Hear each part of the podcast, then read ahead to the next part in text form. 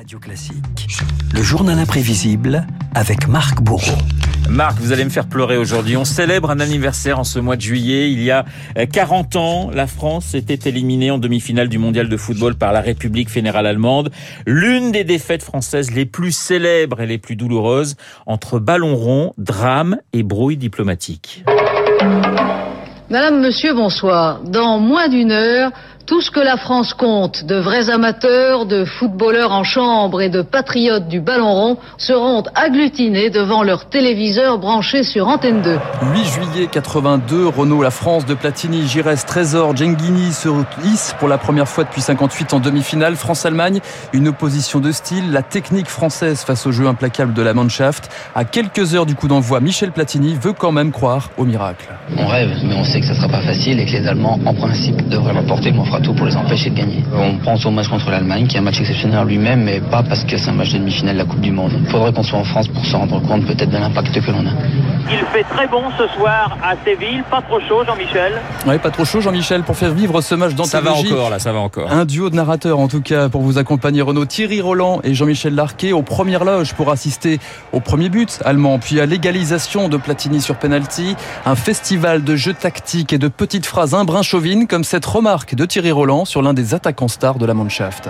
Horst Roubesch, que l'on a surnommé le monstre. Faut dire que Roubesch n'était pas l'un de long. Hein. Voilà, ça c'est Nous fait. confirmons. Mais c'est un autre joueur, un autre joueur Renaud qui attire déjà l'attention par son jeu très très offensif. Schumacher provoque chaque Oui, fois oui, la à faute. chaque fois. C'est pas normal. Oui, il y a une faute de Schumacher là. Harald Schumacher, le gardien allemand, un rôle clé dans le basculement du match. 56e minute, Patrick Battiston entre dans la surface de réparation, l'un des télescopages les plus célèbres de l'histoire du football. Bonne balle de Platini pour Batista. À côté. Aïe aïe aïe, c'est pas vrai, c'est pas vrai. Et Oh encore là une fois, et encore une fois, Schumacher. Il a pas fait le voyage. Non, regardez, regardez où il va mettre son pied, Schumacher. Regardez. Son coude et sa hanche surtout, qui viennent faucher l'attaquant français en pleine course à 1m50 du sol. Battiston est à terre, inconscient, le poing serré, pris de convulsions, les yeux révulsés. Une fois, ça va, mais ça échappe chaque fois Ouais. corners. Pas vrai qu'on laisse des récidivistes impunis. Pendant qu'on évacue Patrick Battiston sur, sur les civières. Quelques minutes plus tard, sous le regard impassible d'Harald Schumacher, Patrick Battiston quitte le terrain sur son brancard. Michel Platini à ses côtés lui tient la main. Pensait qu'il était peut-être mort, donc euh, on est mal. Et puis après, le docteur il dit bon, ça va, et il va un tout petit peu mieux. Donc euh, c'est quelque chose, euh, c'est quelque chose qui nous a rassurés. Mâchoire fracturée, trois dents en moins, une vertèbre endommagée, mais pas de sanction à l'arrivée. Le match prend des airs de tragédie grecque. Prolongation, les Français se ressaisissent. Marius Trésor permet à la France de prendre l'avantage. Alain Giresse enfonce le clou quelques minutes plus tard. En retrait pour Giresse, en retrait pour Giresse. Il a pas vu. Voilà, oui, oui, oui. Oui, pour Oui, oui. bien joué.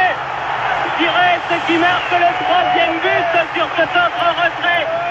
Mais l'Allemagne égalise trois buts partout. Le destin se joue au tir au but. Vous voulez pas arrêter le journal imprévisible maintenant là ça serait Non, mais en tout cas, je, vois que vous arrivez à faire les- euh, exactement les mêmes commentaires que Thierry Roland et Jean-Michel Larquet. Ah vous oui, les connaissez presque. par cœur. Eh oui, mais oui. Et donc, tir au but, Renault et Tori sort un premier, un premier tir. Oui, Oui.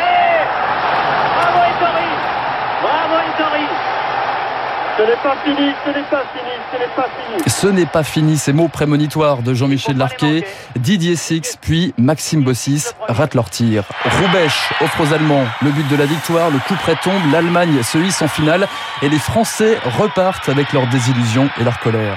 Vous pensez que, les ar- que l'arbitre est pour quelque chose dans la défaite de l'équipe de France? Je crois qu'il y a des jugements en dehors de nous. Nous sommes partis pris. Euh, je me refuse à juger quelqu'un, mais je crois qu'il y a des influences trop grandes dans ce mondial. Ils auraient reconnu évidemment Michel Hidalgo. Assez classe hein, Renaud, coup-là quand même. très classe, le sélectionneur qui ré- raconte aussi l'ambiance dans les vestiaires après le match. beaucoup pleuré, ne réagissaient pas.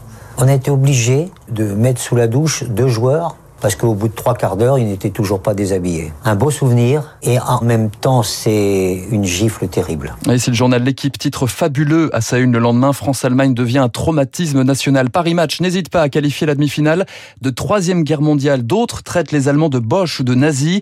Et le gardien allemand Harald Schumacher devient l'ennemi public numéro un. C'était un salaud?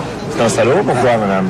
Hein, Parce qu'il a, il a fait du mal à, Et pour éteindre les braises, une rencontre est même organisée entre Patrick Battiston et le gardien de but allemand. Il n'y a pas de sentiment d'agressivité ni de rancœur. Euh, je voulais juste savoir quel était son état d'esprit, pour quelles raisons donc il avait agi comme il l'avait fait.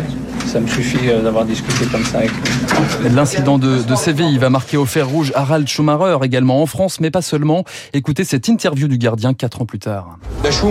Après, on a dit que j'étais taillé dans le même bois que les bourreaux de Dachau et Auschwitz, le même que les SS. Mais le même soir, j'ai téléphoné à ma mère à Cologne. Je lui ai demandé si c'était grave. Oui, m'a-t-elle répondu, ce n'était pas beau, c'était très grave.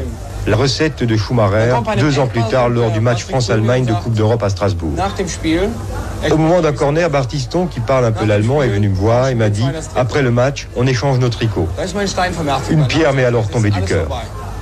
Avec Patrick, et c'était vital, tout se réglait, c'était fini.